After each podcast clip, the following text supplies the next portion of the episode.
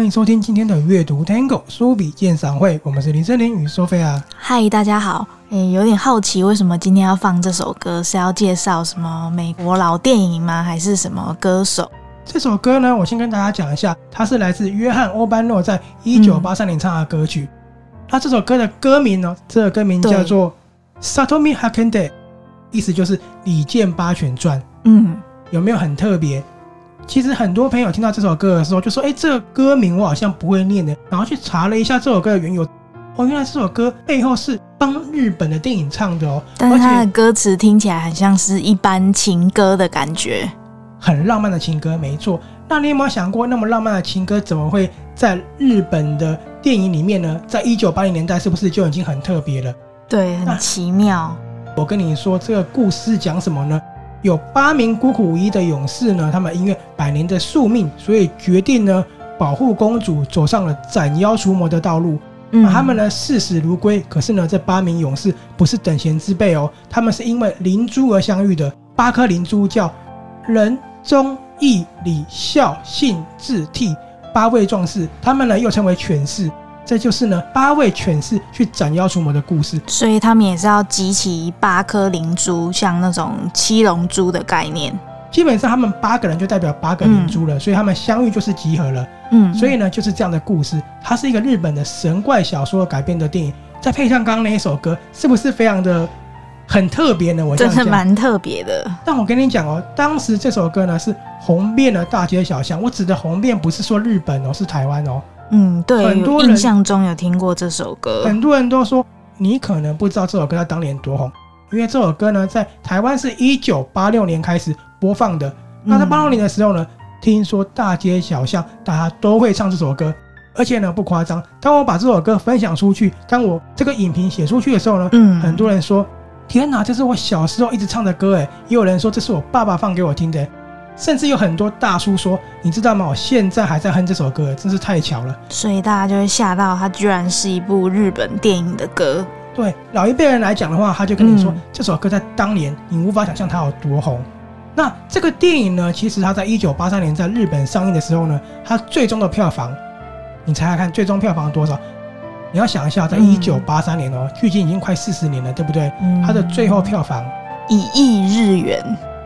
你错了，它的最后票房是二十三亿，太夸张，是日币吗？日币对，可是你用现在来看的话，是不是也是非常惊人的数字？对。那在三年后呢，台湾才上映，因为一些法规的问题。三年后台湾上映的时候呢，嗯，也因为这些当红的日本明星，因为这些都集合一线巨星，对，来台湾做宣传的时候，这个电影在台湾也算是爆炸性的一个发酵。在台湾呢，最后还是年度票房第四名。嗯，可是，在八六年，其实大家比较少提起这部电影。都在老一辈的回忆里面。对，台湾上映是有剪接的版本吗？还是是马赛克的版本？哦，是马赛克的。那为什么马赛克呢？因为它有裸露的画面。不过裸露的画面并不是情色哦，很美的一个画面，就是嗯，妖魔的那个的妖怪。对，妖魔的那个皇后，她走出血的那个浴池出来的时候是全裸的。嗯，那一幕其实是很性感的。那因为那时候比较保守，所以呢，就马赛克处理。对对，就马赛克处理。好，我跟你讲。当我分享这部电影的时候呢，很多人跟我说，当时真的是红到多不可思议呢。他说，三十六年前，哎，应该是三十五年前，我在西门町大排长龙，就是为了看这部电影。那个年代，其实西门町的电影就大排长龙喽，不是说现在那种好莱坞巨片哦，就是为了看这部电影。所以当时大家就是为了看这一部大排长龙。没错，我跟你讲一下，他的男主角呢是真田广之，女主角呢叫药师丸博子。有网友跟我说。当时呢，有人真的把他们的名字喷在地下道上面，你就知道多红了。然后很多人把它放在那个机车后面的那个挡泥板，对对对，所以她也是当时的挡泥板女神。对，要是让博子来台湾宣传的时候，造成很大的轰动。嗯，你就能想象说，那个年代人疯狂的追星，就是为了这部电影。那真的蛮酷的，还蛮感人的是，大家提起这部电影的时候呢，好像回到了那个年代，回到了三十五年前。嗯。很多人呢就说了，这是我小时候看的电影，而且我小时候为了他的那个特效看得目瞪口呆。还有朋友跟我说，一个大哥的哈跟我说，嗯，这个是他到电影院看的第一部日本电影。那也有人跟我说，这是他看的第一部日本电影，他们的印象非常非常的深刻。很多人说，我现在已经年过半百了，因为这部电影应该算是五六七年级生的一个回忆嘛，嗯他们就说年过半百了，想到这个电影还是很感动哦。所以是一九八几年的电影。日本是一九八三，那台湾是一九八六，嗯，这个呢是一个非常非常轰动，而且呢是一个让大家回忆非常美好的电影，就是我今天要介绍的《李健八犬传》。我跟你讲里面有八个勇士。对，那我要先讲那里面有哦动物吗？没有？好，你讲到一个很棒的重点了。嗯其实呢，很多人说，但是我这个没有查到确切的一些资料。嗯很多人说，我们台湾看到一些翻拍的电影啊，比如说有十二生肖啊，跟一些找寻动物去讨伐鬼的这种故事，对，听说灵感都是来自这一部电影的。哦，原来是这样。对，因为这部电影实在是太红了。因为我想说，有这么多勇士，应该可能会有其中几位勇士，可能有养狗啊，有养老鹰啊，或者是一些他们的坐骑之类的。哦，没有哦，不过一些国片后来有嗯拍类似这样的作品，然后有动物的话，其实很多人都参，考对，都参考这一。部电影的。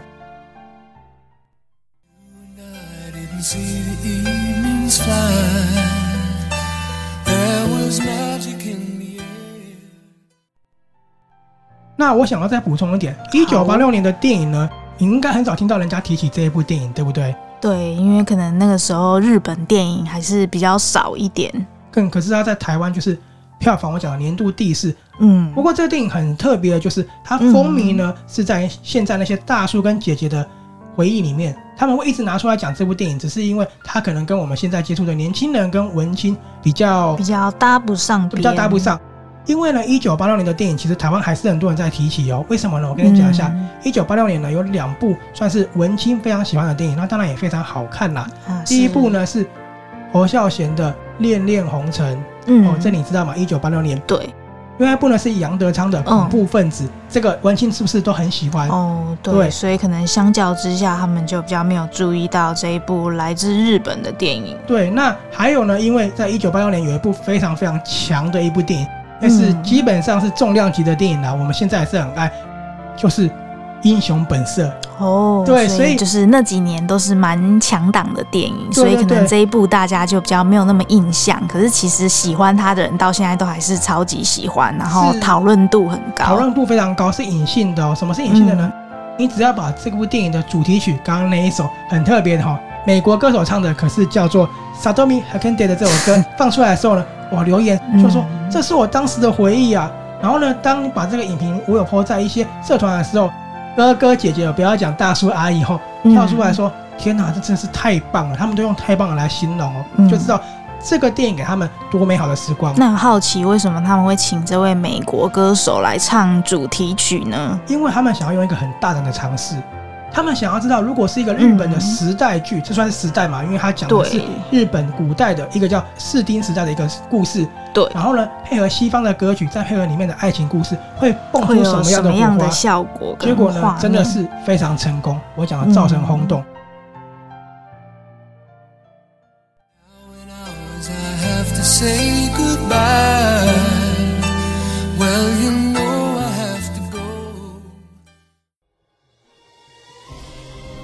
那电影《心理卷八选传》呢，它是改编自日本作家连田敏夫所撰写的同名神怪小说哦。嗯，所以呢，导演其实所当时也是新的。它原本的故事原型是日本古代的一个神话。神话小说是十九世纪的，那嗯那个原作呢，应该叫做《南种李健八选传》。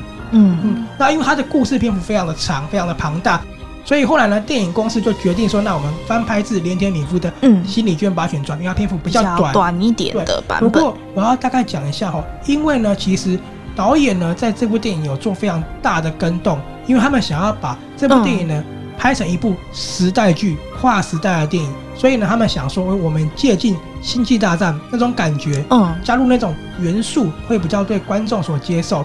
所以呢，其实《心理剑八犬传》它跟原著上是有做蛮大篇幅的嗯，改编的。所以它会有一点西洋的感觉吗？我觉得主要西洋的感觉就是说怪物吗？呃，对怪物，然后跟所谓的守护公主啊那种概念。嗯可是其实我觉得这个东西不论是东西方都有啦。对，嗯，所以我倒觉得说影响并没有那么大，而且呢，我觉得这一改呢，就是大家所说的这种经典作品了。嗯这是为什么大家那么感动了。好，所以呢，我先跟你解释一下《心理卷八犬传》呢，其实它是改编自同名的神怪小说的。对，那我注明一下是神怪哦，因为我们前阵子大家都喜欢看《无限列车》，有没有？那也是有跟鬼有关的。那、这个呢，也是跟鬼有关的。对，它是妖魔。好，那我们现在讲故事呢，我先回到几百年以前，好不好？好，我们回到百年以前的日本室町时代。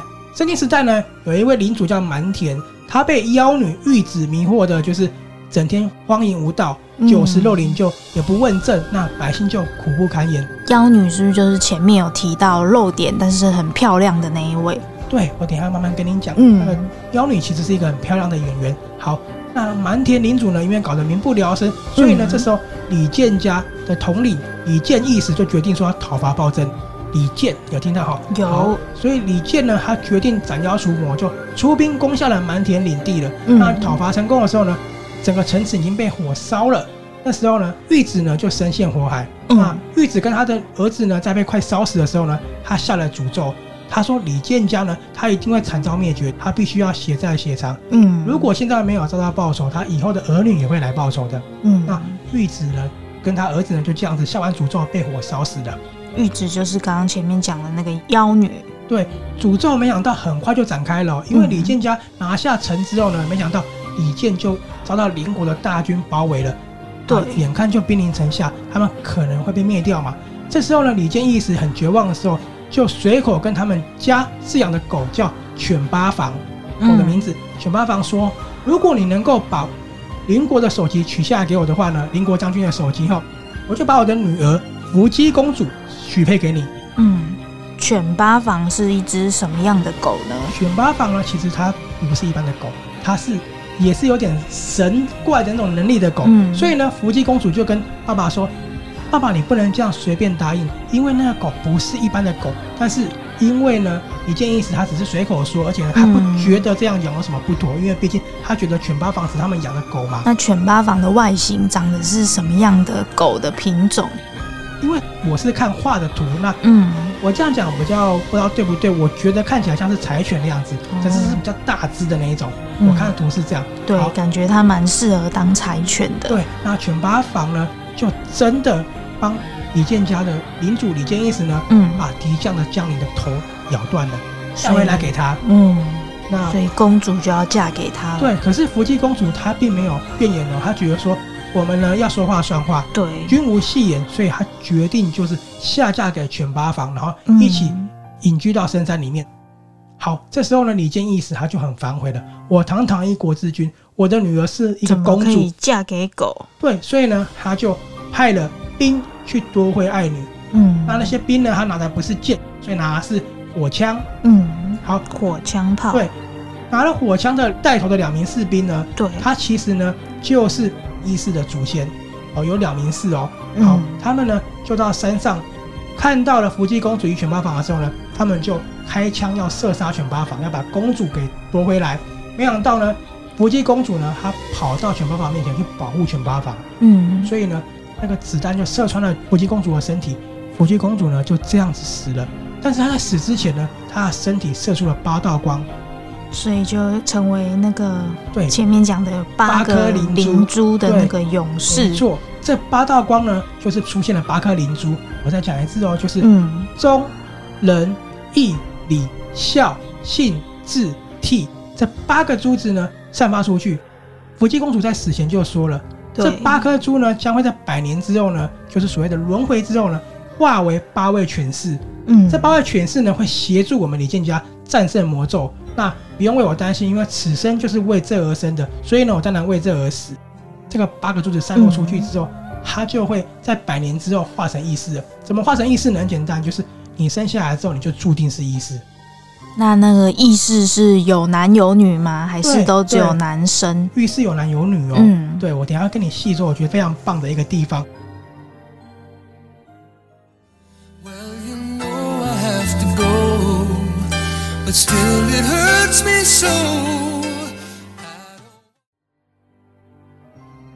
好，那就这样子，过了一百年以后呢，玉子他们已经重新魔化复活了，那就是以人的外形带领了妖魔大军去铲除李建家族的后代。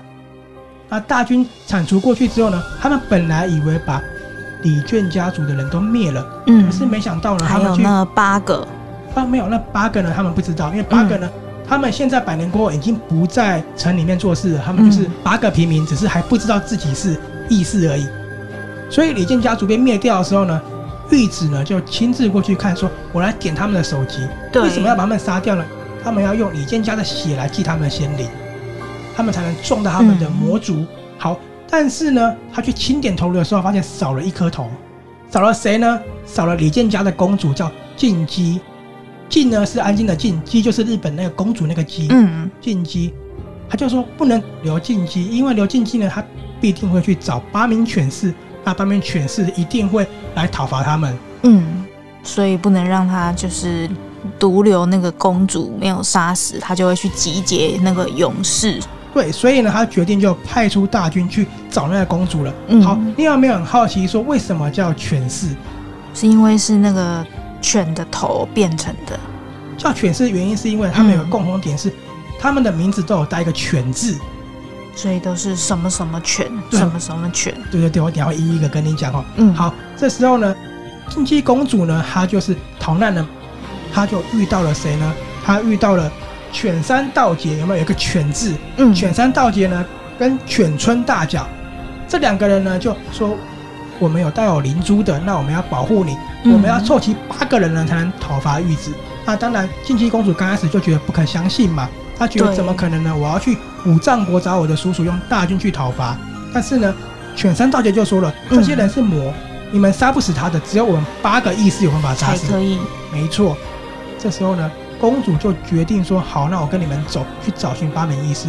嗯，好，我们这时候把画面带到另外一个地方，在婚礼上面，婚礼呢有一名女孩叫冰露，非常漂亮的冰露，她要嫁出去给另外一个有钱的少爷。好，那她的没有血缘关系的兄妹是从小被收养的，他叫做犬种信乃，是一个很年轻又很帅的一个男子。所以是没有血缘关系的干哥。对，信乃要让他的妹妹去出嫁给这个富二代。好，嗯魔族的人也来了。为什么魔族的人也来了呢？因为魔族的人想要找人呢，把它变成魔族。他们主要想找的人是女人，为什么呢？嗯因为他们觉得很漂亮的女人是很有吸引力的。如果再把它加以改造，变成魔幻的话，会更厉害。好，那在婚礼上呢，有一名算是艺妓吧，很漂亮的艺妓哦，她在唱歌，然后她也会操弄蛇。那个艺妓呢，叫做全版毛野，是一个很漂亮的女生哦。那全版毛野呢，其实呢，她是来刺杀滨路的老公的，就是未婚夫。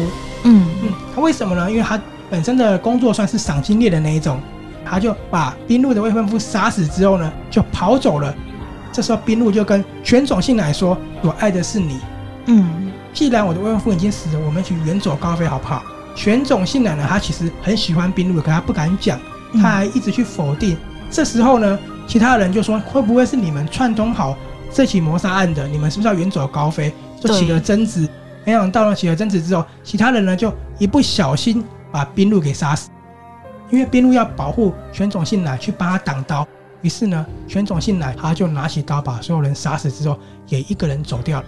所以现在只出现了三个、四个了，四个。对，犬村大角、犬山道节、犬坂毛野跟犬种信乃。嗯好，他们四个人呢，在一个房子里面相遇，那是什么房子呢？是一间矮房，算是缘分的注定吧。那个矮房呢，本来就是犬村大角的家。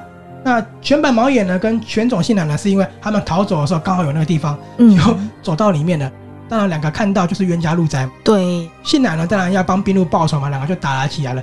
不过就打起来的时候呢，因为犬山大脚他们回来了，所以呢，他们就平息了这场风波。那关键就是这里魔军就来了。那魔嗯，军来的时候就引发一个斗争，斗争之后，他们的四颗灵珠就突然散发出来，对，击退了这些魔军。他们才发现说，哦，原来你们两个一男一女呢，也是我们的意识。嗯，好，就四个人同行了。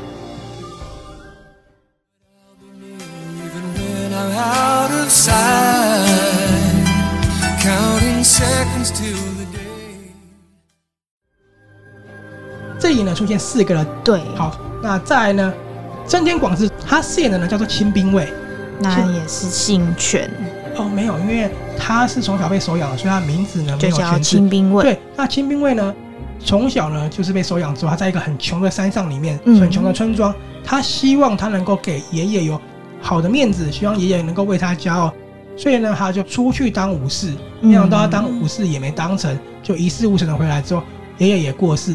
那他在回到村庄的时候，其实有遇到进击，可是他不知道她是公主，嗯，他就一路跟着她，听到她是公主的时候呢，就想说，那如果我绑了公主拿去要赎金的话，因为抓这个公主嘛，抓到她有赏，她这样是不是能够翻身的？所以他就一路跟着公主这样子，然后就跟其他人碰面了。对，可是呢，因为他本身并不知道自己是权势，因为前面都不知道，他们呢也觉得说他只是一个毛头小鬼。那后来呢，他居然把公主劫走的时候，他们也很生气。你要把公主劫走之后，要拿去要赏金。对，可是后来他发现那些魔军大军是毫无人性。嗯，只要呢有遇到公主的人呢，收留她都会全杀，甚至连小朋友都不放过。金兵卫就决定，我要帮助你逃命，嗯、我要带着你逃走。然后呢，就是逃走的时候呢，被一些为钱而着魔的村民追杀。嗯，对，追杀之后跑到一个山洞里面，发现这个山洞的人呢，都是算是野人。大家也说，对，大家也说，如果你走到山洞的话，你可能会没有命，因为那些人杀人不眨眼。可是其实那些人只是长得样貌没有那么让人家觉得没有那么文明，对，没有那么文明而已。其实呢，他们是好人。嗯、那这里面呢，就出现了另外两个权势人，一个叫做犬田小文吾，嗯，跟犬川庄助。所以这两位是长得比较像野人路线的。那这个很特别哦。嗯，犬川庄助是小朋友的样子，小朋友，哦、可他非常非常的聪明，所以有也有小朋友样子的意识。犬田小文武呢，他是。很壮的一个样子，嗯，对，很像熊那样子，就是比较高大。他们呢就说，我们在这里呢很安全，是因为没有人会动我们，因为他们觉得我们看起来很可怕，觉得我们不文明。嗯、可是呢，他们守护这个地方，因为这个地方曾经就是那八个意识守护的地方。嗯，所以他们就在那个山上守护那个地方。所以呢，我刚刚讲了犬山道节、犬村大脚，对。犬本毛也是女生哦，吼，一个漂亮的女生，嗯、跟犬种信乃是年轻的小帅哥，还有这两个犬田小文武跟犬川庄助，是不是已经到了六个了？对，已经快要到齐了。对，第七个是追捕他们的魔界的一个将军，所以魔界的人他也可以是意识，还是他是不小心当去了魔界？对，没错没错，他是要去追杀公主的时候呢，突然呢一道光让他坠下马，坠下马之后。嗯他觉得头很痛，他往头一摸呢，居然是一颗珠子。那那颗珠子呢，上面写的是，应该也不知道那是什么。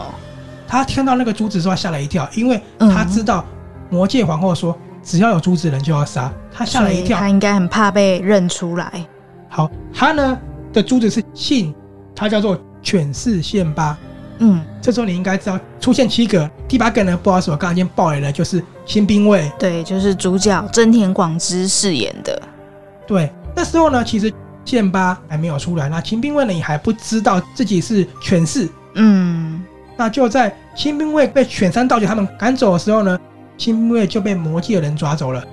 很有意思哦，新兵卫他被魔界抓走的原因是因为他身上有一个火焰的胎记，这个胎记证明他是魔界之子，也就是说他其实是魔界转生的。所以他是魔界转生，可是他同时又是有那个珠子的拥有者。对，所以呢，他是可以选边的，只是看他被唤醒哪一个地方。嗯，所以呢，其实魔界的蛮特别的。对，魔界的皇后呢是想要把他抓来去唤醒他的，想要洗脑他。没想到呢，亲兵卫他不赏脸，而且呢，嗯，亲兵卫跟公主逃命的时候就产生情谊了。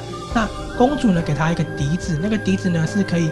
让人心平气和的，是可以唤起人家心中的一些想法。于是呢，他就吹了这个笛子，没想到吹笛子之后，玉子头就很痛，震耳欲聋那种，快爆炸了。嗯、可是呢，旁边的犬饲宪八却被唤起他是犬饲的那一个冲动了。嗯，所以他那个笛子有唤醒队友的作用。没错，玉子的儿子叫做蛮田树藤，也算是王子了啦。吼，就是玉子的儿子，他是亲兵卫的哥哥嘛。对，他本来把亲兵卫杀死了，杀死之后呢，他请换人，换人就是魔术会法术的人，把他重生，重生成魔化的一个人。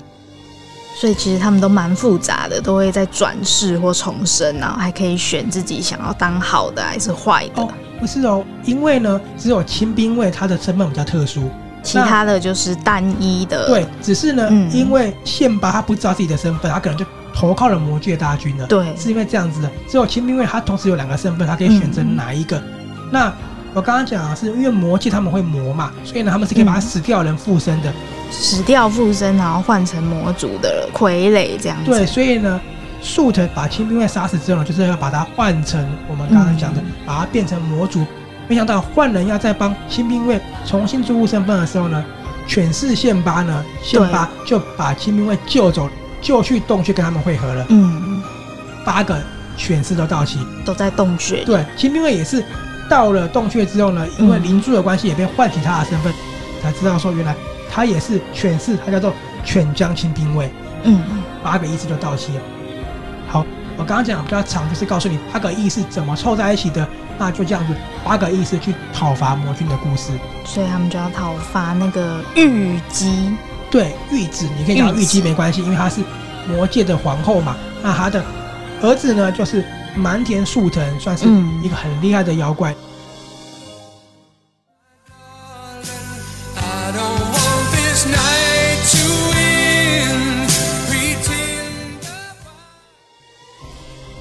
讲到这里，你就知道。他的故事怎么发展了？其实就是他们呢去讨伐鬼怪，那对，最后呢讨伐成功了。不过这个故事为什么好看呢？是因为八个犬士他们都有他们自己的故事。比如说清兵卫好了，嗯、我刚好说他是孤儿，他生长于贫困的深山，他其实是想要让爷爷骄傲的，所以他想当武士，想要到一事无成，也没有人爱他，他呢一无所有。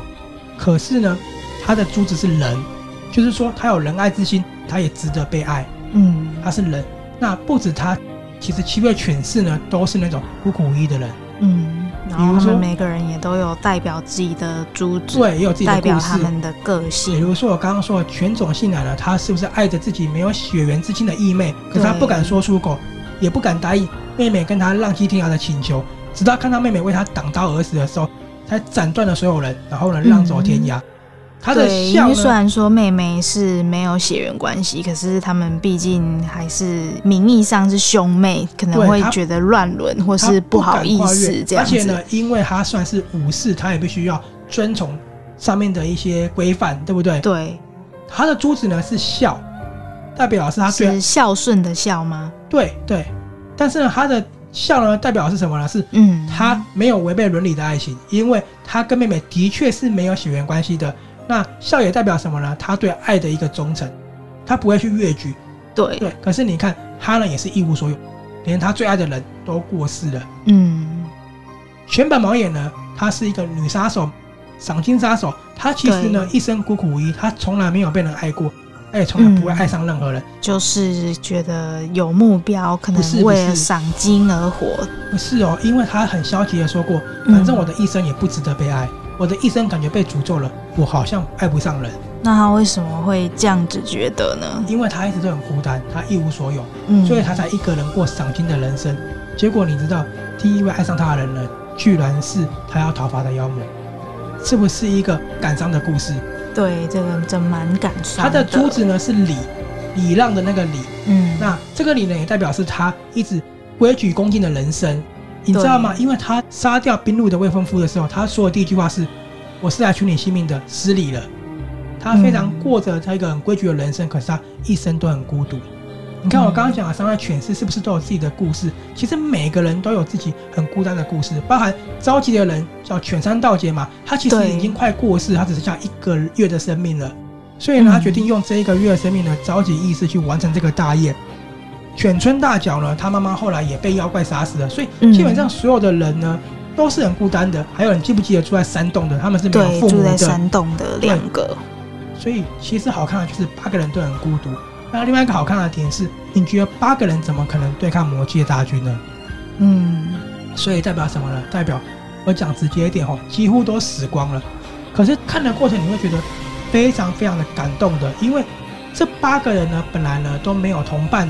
他们因为灵珠相遇了，决定一同上路，而且呢，八个人决定为对方舍命的时候，那看的过程你会觉得哇，在那个年代拍出这样的电影，那么纯粹的勇敢，那么纯粹的爱情的时候，你会觉得真的是很棒的作品。那他们舍命呢，也是圆满的。为什么呢？因为他们能在生命的尽头那一刻做到满足的事情，比如说信乃，信乃说是冰路死掉，结果你知道吗？很讽刺的是，滨路就是被魔界找去重新转化为杀手的人，所以最后信乃他是跟冰露决斗的，的确很痛心。那最后两个一起死了，他们两个不能在一起，至少一起死在他们的回忆里面。对对，虽然说很感伤，不过我觉得他们至少可以在一起了，对不对？嗯，好，那蜷坂毛野呢？他跟谁一起死呢？跟喜欢他的那个妖魔。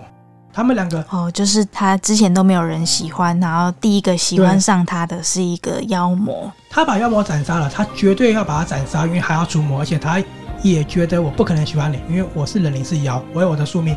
可是，在把妖魔斩杀之前呢，妖魔也给了他一刀，所以两个就这样一起死去。嗯。这其实跟我现在在看的中国剧《琉璃》蛮像的，因为女主角也是。就是女主角跟男主角也是一个是修仙门派，然后另外一个是妖，然后他们就是不能在一起。对，可是你看这个是八三年的电影，那还有呢，比如说像宪拔是不是将军？对，他呢跟他们说我要打头阵，为什么呢？因为我知道前面有机关，你们过不去，我要帮你们打机关。因为他说是想要尽一个将军的义务。对，因为他说呢，我这辈子杀的人已经够多了，是什么意思呢？就是该我还给你们了。嗯，所以呢，他帮他们挡一些机关，他就死在机关下面，这很感人。还有另外也很感人啊，就是刚刚说的犬田小文武跟犬川庄助嘛，他们两个呢，因为有机关，天花板那个石头会落下来，嗯、他们两个化成了雕像，把他们挡住石头，那真的蛮感人的，很感人。其实我可以理解为什么当时很多人都看到哭了，嗯，这所有的意思呢，就是自己的命去完成这个遗志。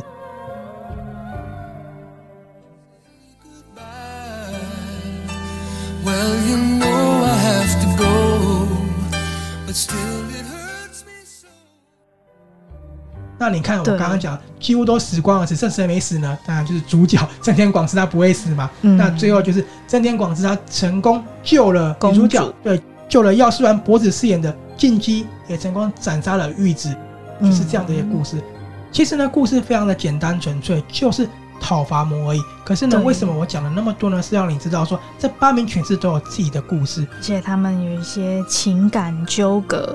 对，那这些情感纠葛呢，其实最后我觉得都是圆满的。嗯啊，真田广之他救出了要虽然博子饰演的公主之后呢，公主跟平民是不会在一起的。对，但是最后禁忌公主呢，她舍弃掉了公主的身份，她跑去找了清兵卫。嗯，那其实最感人的不是这一幕，最感人的是当时清兵卫在帮其他七名犬士搭他们的坟墓。嗯，公主来找他的时候呢，他不敢接受。可是呢，听到了这死掉犬士的声音，这死掉犬士是不是这辈子都几乎没尝过爱情，几乎没有被爱过？嗯、他们这一次才要感受到这种情谊。对，他们用灵魂跟清兵卫跟进击公主讲说：“你放胆的去吧，我们都支持你，我们永远活在你心中。”嗯，真的很感动，要他们就是照自己的心意放胆去，不要再后悔了，不要像他们一样。对，好，故事就这样结束。为什么大家会那么喜欢呢？他给大家是一个非常纯粹的感动，而且呢，他的爱情也非常纯粹。你看，在那个年代就有这种公主跟平民打破界限的爱情了。嗯，而且很特别的配上了一首美国的歌曲。哦，你讲到重点，因为他们两个在相处，甚至床戏的时候呢，就是放这首歌。嗯，放这首是蛮特别的。Sakomi Hakende 这首歌。可是完全没有违和感，所以为什么大家对这首歌印象会那么深刻呢？它是配着床戏的，嗯、可是呢，那个画面真的是非常唯美又非常浪漫，真的是蛮神奇的，就是很难想象这种日本传统的电影，可是配上一个英文歌曲。对对，你看看这些人能够在死前呢，感受被接纳，感受有同伴，然后呢，为彼此舍命，甚至呢。还成全了一个很完美的爱情，你不觉得这故事真的是很让人动容？对，我觉得是很棒的故事。听听了以后，我现在都已经想看了，不然我本来可能就觉得这是一个一般的神怪故事而已。而且我觉得他的悲壮下得刚刚好，你看就是非常自然，大家为了对方去付出。嗯，那当然我觉得还是有点感伤啦，比如说信乃抱着滨路一起死。对。还有就是你说没有尝过爱情的女生，可是爱上他却是妖魔，但是他使命还是必须要除魔，所以所有的情感都非常的到位。那我在重新看这部电影的时候呢，我真的很感动的一点就是，我好像回到了那个年代。所谓那个年代，就是没有经过太多洒狗血的剧情，没有经过太多浮夸的演技，是非常非常自然的，也没有那么过多的电脑特效，一切都是那么的简单，可是那么好看。对，那真的是很纯粹，很棒。对对对，那我刚刚一再讲的，你看平民与公主的爱情，在神怪电影里面展现，在三十六年前那个年代早就跨过平等了。嗯。虽然说呢，有网友笑声说这部电影我真的很喜欢，不过呢，最后还是七个工具人成就了一段爱情的。不过我觉得他最后结果那么完美，其实也不会去计较那么多了。好，那最后呢，我要说的是，这个电影呢，它可以说是集结当时最红的明星，所以还可以在日本造成那么大的轰动。那当然也是因为这些明星很红，又来台湾宣传过，所以呢，才会在台湾也是缔造了一个非常大的一个传奇。那听说其实这个电影当时有来台湾取景的哦，在北投。那因为不好意思，我实在看不出来哪个地方在北投啦，但是就是有来台湾取景的。里面的演员呢，除了真田广之跟亚瑟兰博子之外呢，有一个演员可能 Sophia 比较不认识，可是你一定看过，因为呢，我常常在看的《风云》就是他演的。前阵子我不一直看《风云》吗？所以他的名字是千叶真一。我相信很多比较老的影迷，或者是比较喜欢所谓的武侠的影迷，都会知道他。应该是有看过脸，但是不记得看过。千叶真一演的呢，就是犬山道结，哇，他演的真的很正气凛然，而且不畏恐惧，义无反顾，真的很棒。嗯、那我刚刚说玉子是谁演的呢？玉子叫做夏木马里，夏木马里，她真的很漂亮。你去 Google 她的照片，她其实很美艳。在当时，其实都是以清纯为主的一个演艺时代的时候，在这里面却演了一个这种妖姬。可是她本来长得就算是很美艳的，嗯、所以其实她演魔界女王真的算是很有说服力。那冰露超级漂亮的。那冰露是谁演的呢？冈田奈奈。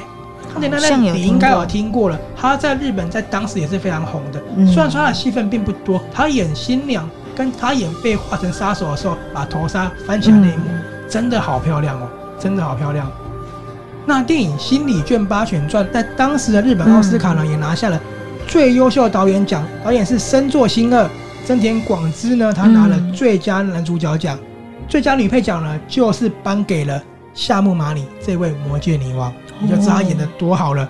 同时呢，她也拿下了日本奥斯卡一个比较特别的奖项，叫做特别奖企划。这部电影呢，不论是演员还有主题曲呢，在台湾造成了轰动。虽然说我没办法体会，我真的听到大家都说，当时约翰欧班诺的歌声在台湾红遍大街小巷，而且呢，挡泥板啊，或是路上到处都可以看到药师丸博子的海报。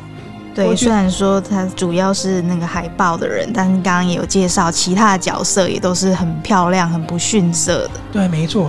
这部电影呢，为什么值得再提呢？就是我开头我讲的，当我放出来的时候呢，当网络上有人放出一些歌的时候，所有的人都是热烈讨论留言。对，那他们讲的都是让我想起那个年代，让我想起我跟谁看这部电影，嗯、让我想起我当时为什么看这部电影，甚至呢，很多人都说。我真的觉得很感动。你看看一部电影能够过了那么多年了，还可以让人家每看一次都还会感动一次。嗯，你知道我们胃口明明被养大了，可是却还为这个电影感觉到佩服，实在是非常的厉害。嗯，我觉得啦，或许是因为这部电影当时呢真的太让人动容了，它已经深深烙在许多人的脑海里面了。嗯，好，主题曲呢，你刚刚说那个英文歌里面唱什么？那我用中文念给你听。哦，亲爱的。今晚请好好爱我，嗯，用你天国的之光赶走我清晨的阴影，在你怀里我找到了力量。今晚呢，请好好爱我，让我的心永远陪着你。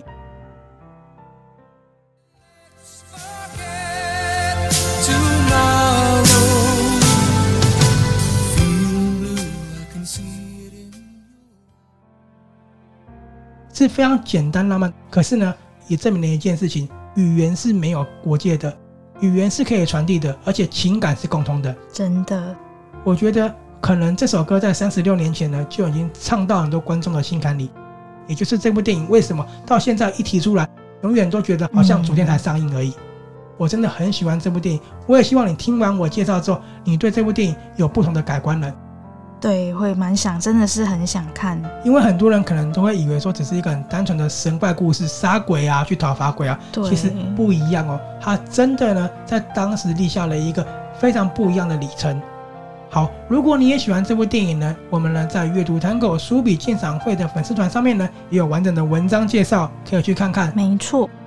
那我也诚心的建议呢，如果你在看我那篇文章，或是在听我们这一集节目的话呢，可以搭配我们的这个主题曲。对，没错，它是约翰欧班诺唱的。Satomi Hakenden。Satomi Hakenden 就是《李健八旋传》，真的是很好听。那我们就在这首歌为大家说再见喽。我们是林胜林与 Sophia，下次见，拜拜。拜拜。